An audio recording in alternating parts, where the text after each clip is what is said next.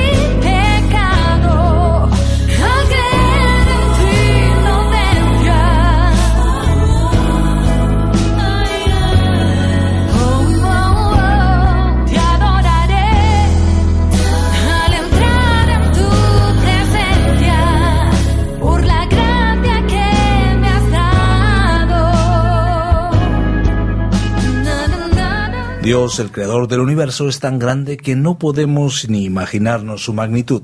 Es algo que va más allá de nuestra limitada comprensión humana, de nuestra mente encerrada en paradigmas. La grandeza de Dios va mucho más allá incluso del tiempo y del espacio. Para Él mil años son como un día. Es muy difícil poder comprenderlo con nuestra mente humana. Pese a su dimensión, Dios no está lejos de nosotros, está cerca, está atento, nos ama, es celoso de nuestro amor. Dios se preocupa por nosotros y nos quiere, nos ama de tal manera que nos ofrece la salvación a través del reconocimiento del sacrificio de su único Hijo Jesucristo.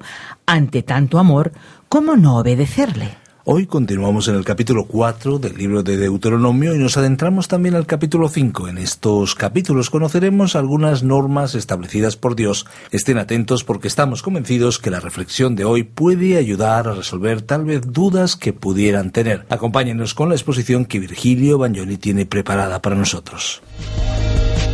La fuente de la vida. Nuestro pasaje bíblico de hoy se encuentra en el libro de Deuteronomio capítulo 4, versículo 24, hasta el capítulo 5, versículo 21. Hoy continuamos considerando los resultados de la obediencia y la desobediencia en la nación de Israel, aquí en este capítulo 4 de Deuteronomio. Y comenzaremos leyendo los versículos 24 al 27. Porque el Señor tu Dios es fuego consumidor, Dios celoso cuando hayáis engendrado hijos y nietos y hayáis envejecido en la tierra, si os corrompéis y hacéis alguna escultura o imagen de cualquier cosa y hacéis lo malo ante los ojos del Señor vuestro Dios para enojarlo, yo pongo hoy por testigos al cielo y a la tierra que pronto desapareceréis totalmente de la tierra que vais a tomar en posesión al pasar el Jordán. No estaréis en ella largos días sin que seáis destruidos. El Señor os esparcirá entre los pueblos y quedaréis solo unos pocos entre las naciones a las cuales os llevará el Señor. Aquella nación es aún en la actualidad un testimonio al mundo, aunque un testimonio de su desobediencia. Hoy en día están dispersados por todo el mundo. ¿Por qué? Porque hicieron lo que Dios les prohibió que hicieran. Pero alguien dirá que están de vuelta en la tierra y que ahora son una nación. Sí, pero tienen graves problemas, ¿no es cierto? Cuando Dios les traiga nuevamente a la tierra, como Él ha predicho, no tendrán las dificultades que tienen hoy. La nación de Israel está aún bajo el juicio de Dios, porque ha vuelto la espalda a Dios, y el juicio vendrá sobre cualquier nación que rechace a Dios. Leamos ahora los versículos 30 y 31 de este capítulo 4 de Deuteronomio.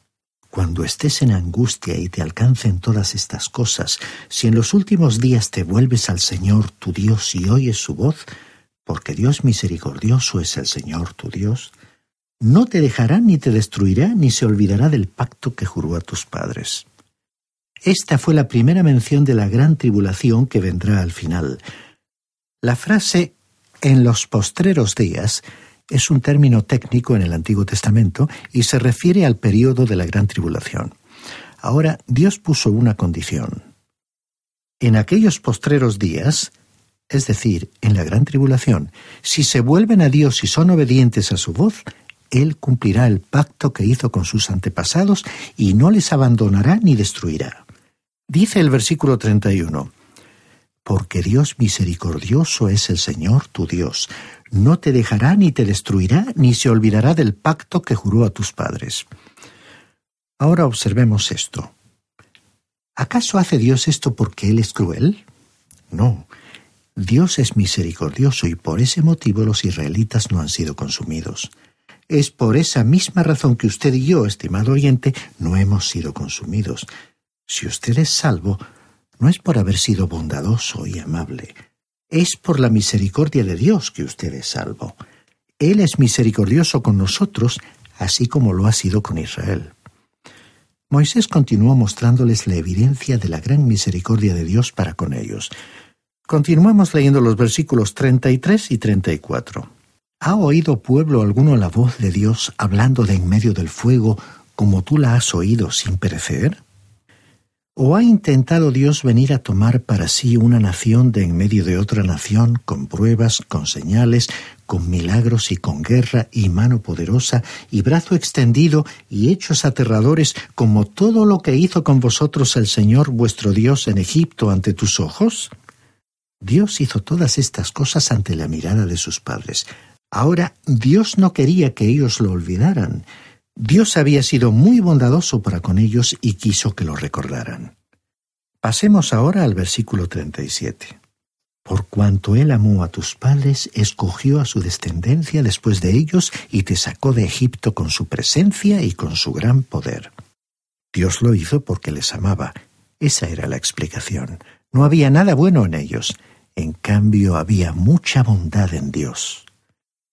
Dios nos ama en la actualidad, pero no nos salva por amor, nos salva por gracia. Él no podía simplemente abrir la puerta de atrás del cielo para dejarnos entrar sigilosamente. No podía ser justo y a la vez actuar de esa manera. Tenía que realizarse un sacrificio por nuestros pecados. El amor de Dios envió a Cristo a morir por nosotros y Cristo nos amó lo suficiente como para morir, a fin de que usted y yo, estimado oyente, tuviéramos el perdón. Porque de tal manera amó Dios al mundo que ha dado a su Hijo unigénito. Hizo eso. Para que todo aquel, no importa quién sea, todo aquel que en Él cree no se pierda, mas tenga vida eterna. Ahora los versículos 44 y 45 presentan la conclusión y resumen bien el contenido de este capítulo 4. Dicen lo siguiente. Esta pues es la ley que Moisés puso delante de los hijos de Israel. Estos son los testimonios, los estatutos y los decretos que dictó Moisés a los hijos de Israel cuando salieron de Egipto. Y así concluimos nuestro estudio del capítulo 4 de Deuteronomio. Llegamos así a Deuteronomio capítulo 5, versículos 1 al 21. El tema es la repetición de los diez mandamientos. Este fue el segundo discurso de Moisés. Consistió en una reiteración de la ley y el énfasis continuó siendo el amor y la obediencia. En los capítulos 5 al 7 hallaremos una repetición y una interpretación de los diez mandamientos. La generación que había oído la ley en el principio allá en el monte Sinaí, ya había muerto. Esta nueva generación, los israelitas que iban a entrar en la tierra, necesitaban que se les repitiera la ley y también que fuese interpretada para ellos. Moisés pues la interpretó a la luz de los cuarenta años de experiencia en el desierto. Algunos dirán que esta fue una duplicación del capítulo 20 del libro de Éxodo. Bueno, fue casi una duplicación. Esto muestra que los diez mandamientos fueron lo suficientemente importantes como para repetirlos. Son leyes morales fundamentales. Comencemos pues leyendo el primer versículo de este capítulo 5 de Deuteronomio, que da comienzo al párrafo titulado La repetición de los diez mandamientos. Aquí tiene usted los cuatro pasos importantes que debemos tener en cuenta en relación con la palabra de Dios. El primero es oírla. El segundo es aprenderla, conocer lo que Dios está diciendo. El tercero es guardarla, eso significa tenerla grabada en el corazón. Recordemos cómo David habló de esta realidad y dijo en el Salmo 119, versículo 11, En mi corazón he guardado tus dichos para no pecar contra ti. Y el cuarto paso es ejecutarla no solo debe estar en la cabeza y en el corazón, sino que también la palabra de Dios debe llegar allí donde están los pies y las manos, transformándose en acción. Permítanos decirle, estimado oyente, que hay muchos que dicen que viven según los diez mandamientos y que éstos constituyen su religión. Es importante examinar a tales personas para descubrir lo que creen. Descubrirá usted que lo que realmente quieren decir es que están de acuerdo con los mandamientos, los han oído y creen que son buenos, pero ciertamente no los obedecen. En realidad la ley es como una cuerda deplomada que determina la verticalidad de una pared torcida. Es como un espejo colocado enfrente del corazón. Es como el faro de un automóvil que ilumina el camino en las tinieblas y que revela las curvas que hay más adelante. Dios expresó con toda claridad que Él no salva a los hombres por el hecho de guardar un código moral, no hay nada malo en un código moral, pero sí hay algo radicalmente malo en nosotros. El apóstol Pablo declaró esto en su carta a los Gálatas capítulo 2 versículo 16 y dijo, Sabiendo que el hombre no es justificado por las obras de la ley, sino por la fe de Jesucristo, nosotros también hemos creído en Jesucristo para ser justificados por la fe de Cristo y no por las obras de la ley, por cuanto por las obras de la ley nadie será justificado. Nadie es justificado por la ley. ¿Por qué no? Porque nadie puede hacer las obras de la ley. Entonces, ¿para qué sirve la ley? preguntó el apóstol Pablo en la misma carta a los Gálatas capítulo 3 versículo 19. Y respondió, fue dada después para poner de manifiesto la desobediencia de los hombres hasta que viniera aquella descendencia a quien se le había hecho la promesa. La ley fue proclamada por medio de ángeles y Moisés actuó de intermediario. Es lógico presentar cuál es el propósito de la ley. La respuesta es que fue añadida a causa de las transgresiones, hasta el tiempo en que viniera la simiente. Es decir, fue temporal hasta que viniera la simiente, que era Cristo. Y el apóstol Pablo añadió en los versículos 24 y 25 de la misma carta a los Gálatas, y también en el capítulo 3. La ley, como el esclavo que vigila a los niños, nos acompañó hasta la venida de Cristo para que por la fe alcanzásemos la justicia. Pero ahora que ha llegado la fe ya no estamos a cargo de aquel esclavo que era la ley. La ley pues sirvió de ayo como aquel esclavo que guiaba al niño por la mano para traernos a la cruz, así como dicho esclavo llevaba al niño a la escuela. La ley pues nos trae a la cruz y dice, Tú eres pecador y necesitas un Salvador. El propósito de la ley es, pues, revelarnos nuestra necesidad de un Salvador. La ley es buena, estimado oyente. No hay duda alguna al respecto. La ley revela la mente de Dios, revela cuán lejos estamos usted y yo de la gloria de Dios. La ley revela que todos pecaron y están lejos de la presencia gloriosa de Dios. Deje pues usted que esta ley le traiga a Cristo. Volviendo ahora al capítulo 5 de Deuteronomio que estamos estudiando, leamos los versículos 2 y 3. El Señor nuestro Dios hizo un pacto con nosotros en Horeb. No con nuestros padres hizo el Señor este pacto, sino con nosotros, todos los que estamos aquí hoy vivos. Dios no dio la ley a los patriarcas, no la dio a los israelitas cuando estaban allá en Egipto. La ley no les fue dada hasta que estuvieron en el desierto, en Horeb, en el monte Sinaí, la ley fue dada a la nación de Israel. Continuemos con los versículos 4 hasta el 7. Cara a cara habló el Señor con vosotros en el monte de en medio del fuego. Yo estaba entonces entre el Señor y vosotros para comunicaros la palabra del Señor, porque vosotros tuvisteis temor del fuego y no subisteis al monte. Él dijo, Yo soy el Señor tu Dios que te saqué de la tierra de Egipto, de casa de servidumbre. No tendrás dioses ajenos delante de mí. Es que cuando los israelitas vivían en Egipto estaban rodeados de idolatría. Ahora bien, el primer pecado del hombre no fue el de convertirse en ateo.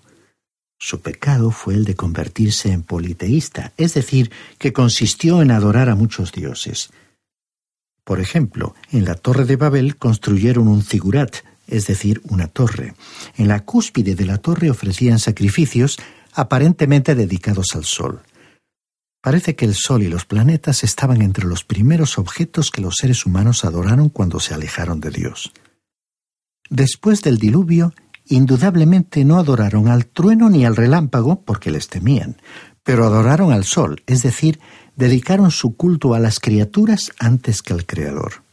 Por ello, fue pues al politeísta que Dios dijo, No tendrás dioses ajenos delante de mí. No fue sino hasta el tiempo de David cuando se introdujo el ateísmo. Antes de esa época, los seres humanos estaban demasiado cerca del origen de la revelación como para ser ateos. La revelación de Dios estaba aún en su memoria y nadie negaba la existencia de Dios. En sus tiempos, David dijo en el Salmo 14, versículo 1, Dice el necio en su corazón, no hay Dios. La palabra necio significa falto de razón. Un hombre que dice que no hay Dios es pues falto de razón o no es sincero. Este primer mandamiento ni siquiera mencionó la incredulidad ante la existencia de Dios. El mandamiento dijo que no debían adorar a muchos dioses. Continuemos leyendo los versículos 8 al 10 de este capítulo 5 de Deuteronomio. No harás para ti escultura ni imagen alguna de cosa que está arriba en los cielos, ni abajo en la tierra, ni en las aguas debajo de la tierra. No te inclinarás a ellas ni las servirás, porque yo soy el Señor tu Dios, fuerte, celoso, que visito la maldad de los padres sobre los hijos hasta la tercera y la cuarta generación de los que me aborrecen. Y hago misericordia a millares, a los que me aman y guardan mis mandamientos. Hay solamente dos tipos de personas en el mundo, los que aborrecen a Dios y los que le aman. Ahora entró en detalles en cuanto al prohibir hacer imágenes de cualquier cosa que pudiera ser adorada. Más tarde Dios dijo, Y amarás al Señor tu Dios de todo tu corazón y de toda tu alma y con todas tus fuerzas. El Señor Jesús dijo que este era el gran mandamiento. En contraste con esta opción está la gran cantidad de personas que aborrecen a Dios incluso en la actualidad. Muchos dicen hoy que de ninguna manera adoran a algún ídolo. Pero el apóstol Pablo nos dijo en su carta a los Efesios capítulo 5, versículo 5, que la avaricia es idolatría. Cualquier cosa a la cual uno se entrega completamente, cualquier cosa que se interponga entre nosotros y Dios, se constituye en nuestro ídolo. Dirá usted que no tiene ningún ídolo, pero cualquier persona o cosa que ocupe el primer lugar en su corazón, interponiéndose entre Dios y usted, se convierte en su ídolo. Leamos ahora el versículo 11. No tomarás el nombre del Señor tu Dios en vano, porque el Señor no considerará inocente al que tome su nombre en vano. Recordemos que cuando el apóstol Pablo nos enseñó que todo el género humano es pecador, escribió lo siguiente en su carta a los Romanos capítulo 3, versículo 14. Su boca está llena de maldición y de amargura. Todo lo que uno tiene que hacer es caminar por la calle hoy en día o encontrarse en cualquier lugar público y entonces escuchará cómo se expresan las personas mal habladas.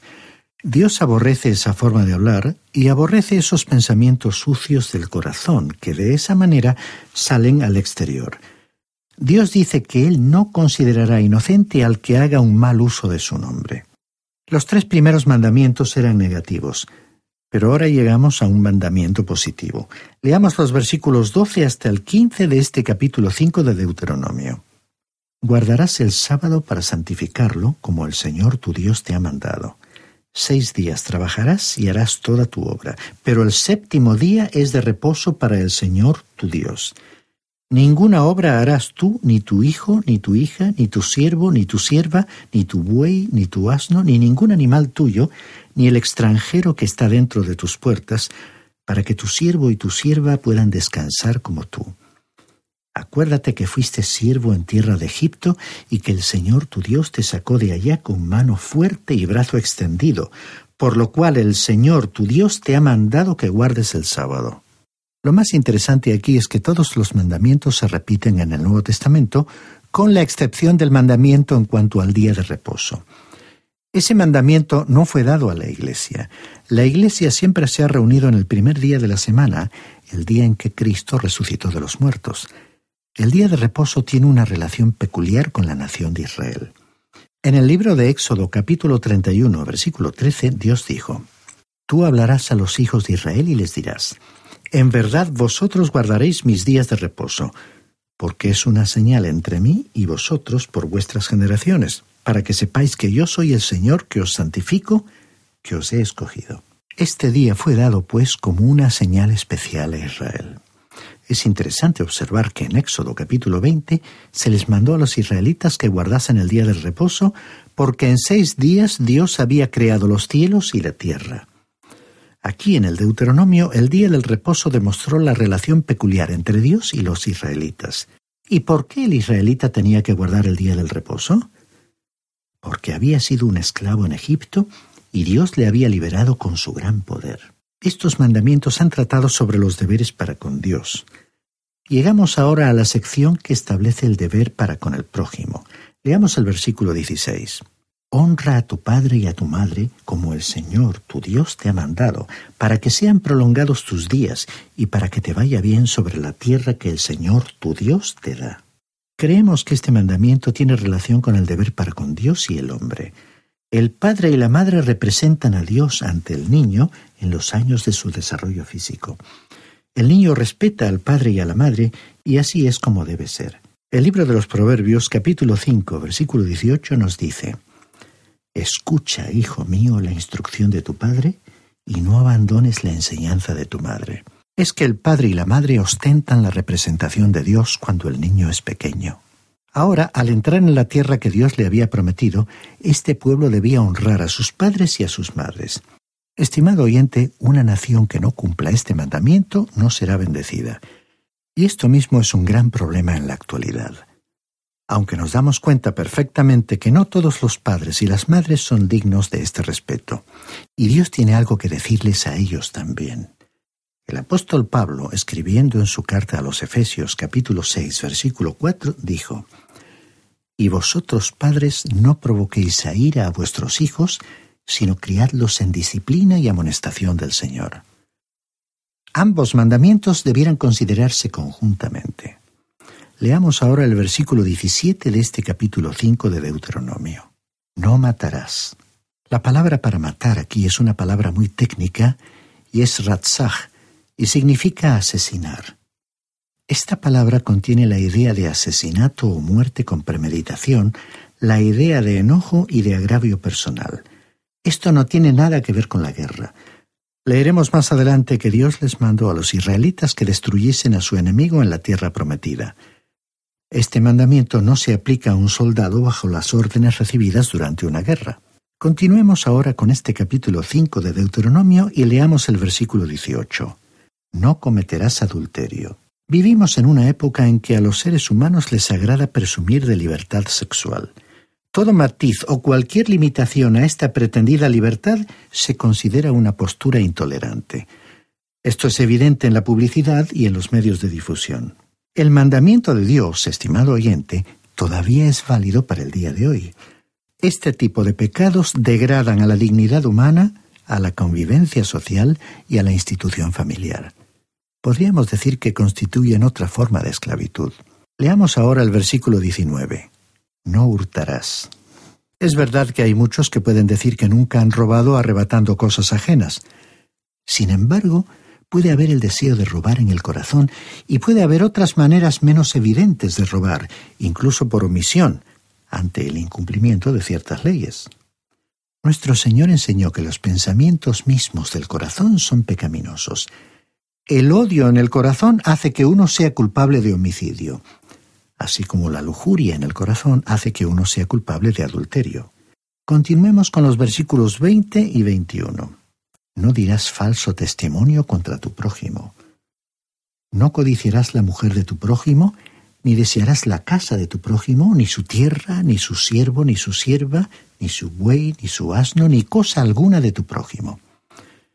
El mandamiento contra la codicia enseña que es pecado simplemente desear con exceso alguna cosa que pertenece a otra persona.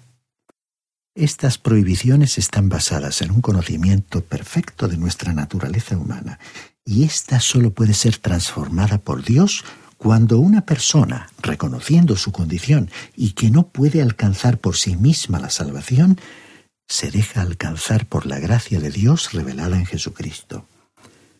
Estimado oyente, ¿ha experimentado usted esta regeneración?